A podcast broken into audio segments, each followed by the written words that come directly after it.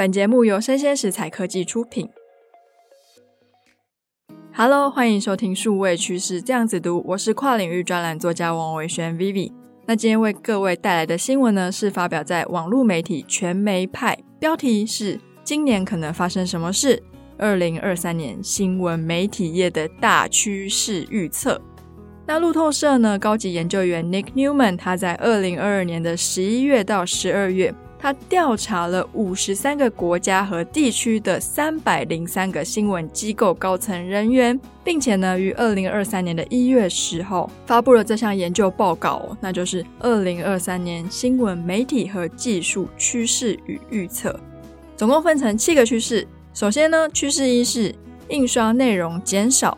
今年预计会有更多的报纸精简内容，也就是所谓的精选主题哦，不会再用每周七天来出版这些刊物，甚至呢干脆取消印刷版。那随着就是全球走向了绿色消费主义嘛，可能也会让人们减少对印刷品生产和购买的行为。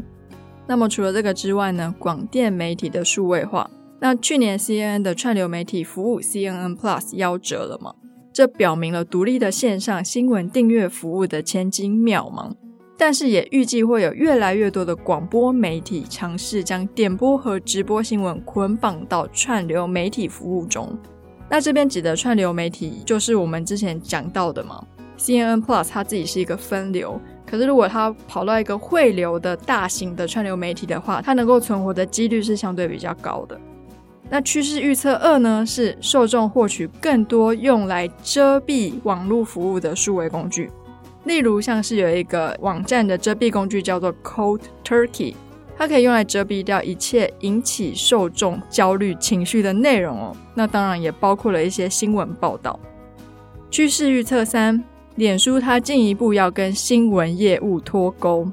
那其实 Facebook 它现在正在调整自己的定位，它把它的业务重心转移到娱乐和商业方面，进一步远离这些新闻业务。那这些措施它其实是想要重新恢复平台的用户粘着度。那脸书新闻的策划部门呢，已经被撤销了，他们有一个叫做即时文章的模式，也将在二零二三年四月正式关闭。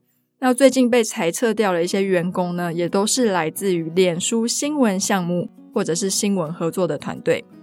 趋势预测四，Podcast、Newsletter 跟视频就是 Video 是发力的重点。那我们物联网发展带来一个非常大的好处，就是媒体接触受众的形式实现爆炸式的增长。大约有七十二 percent 的受访者就表示喽。今年将专注于发展 Podcast Show 跟其他 Audio Product。那除了这些声音内容的产品，那也有很多人想要投入像是 Newsletter 或者是 Video 这个市场。那这是因为呢，面对社交媒体存在的各种不确定因素哦，多数的媒体高阶主管就认为说，Podcast 节目跟 Newsletter 这些地方以前比较欠缺耕耘，是一个很好拉近跟受众距离的一个不错的方式。趋势预测五呢，是所谓的声音产品的配音将会更有人味。美国的《纽约时报》啊，它在二零二三年它就推出了全新的 Audio Product。那其中呢，每个新闻报道的声音开端都是记者的声音，介绍自己的个人情况。那这款产品会推出的背景啊，是因为许多受众已经听腻了这些没有人味的人工合成语音哦。不过呢，人工智慧配音也在变得越来越智慧，可以高度精准地模仿记者的声音。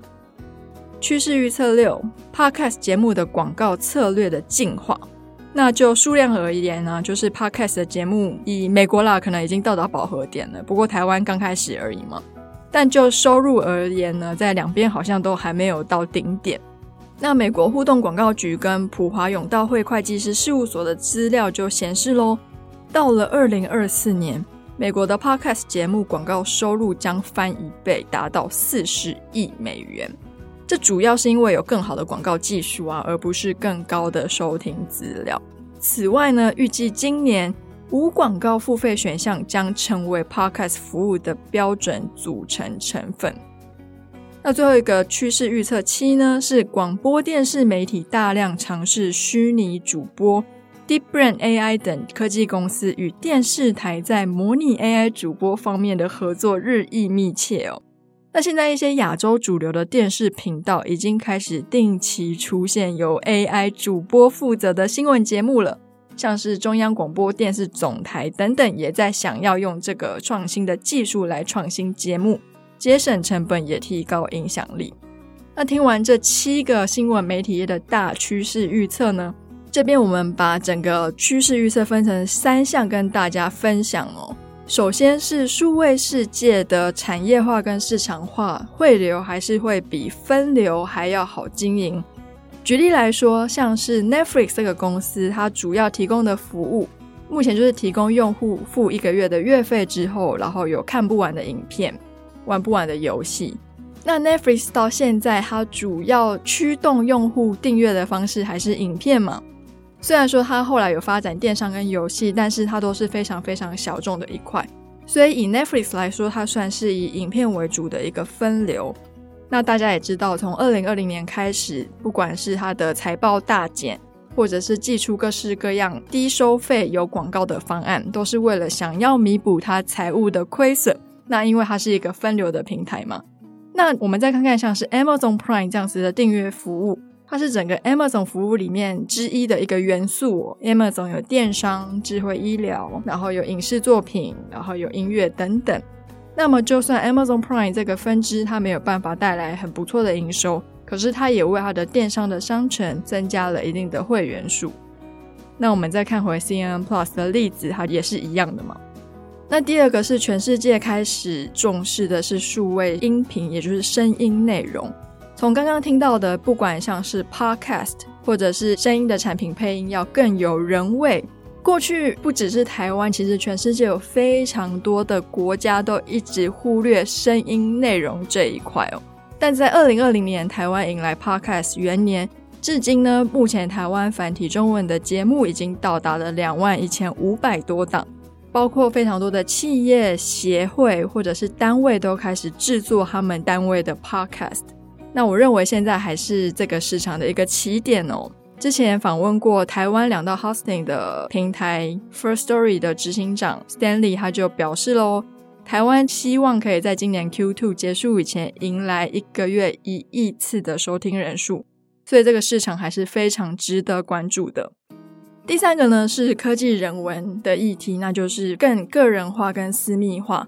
那就包括了刚刚有提到了嘛，可以屏蔽掉一些不想要读到的讯息，或是让你心情焦虑的新闻。那再来像是新闻性 newsletter 的话，它就是可能是每天或是每周，甚至是一天好几次，把你可能感兴趣的内容，然后用 email 的方式寄给你，有点像是 letter on demand 的感觉。因为有时候你逛网站，你可能这个文章很感兴趣，可是你还没有时间看，然后收藏会怕又会忘记。那这是透过一个比较主动的方式，可以直接联系你的客户。好，以上就是今天的新闻跟评论。我们今天的节目就播到这里，告一段落。我们下次见喽，拜拜。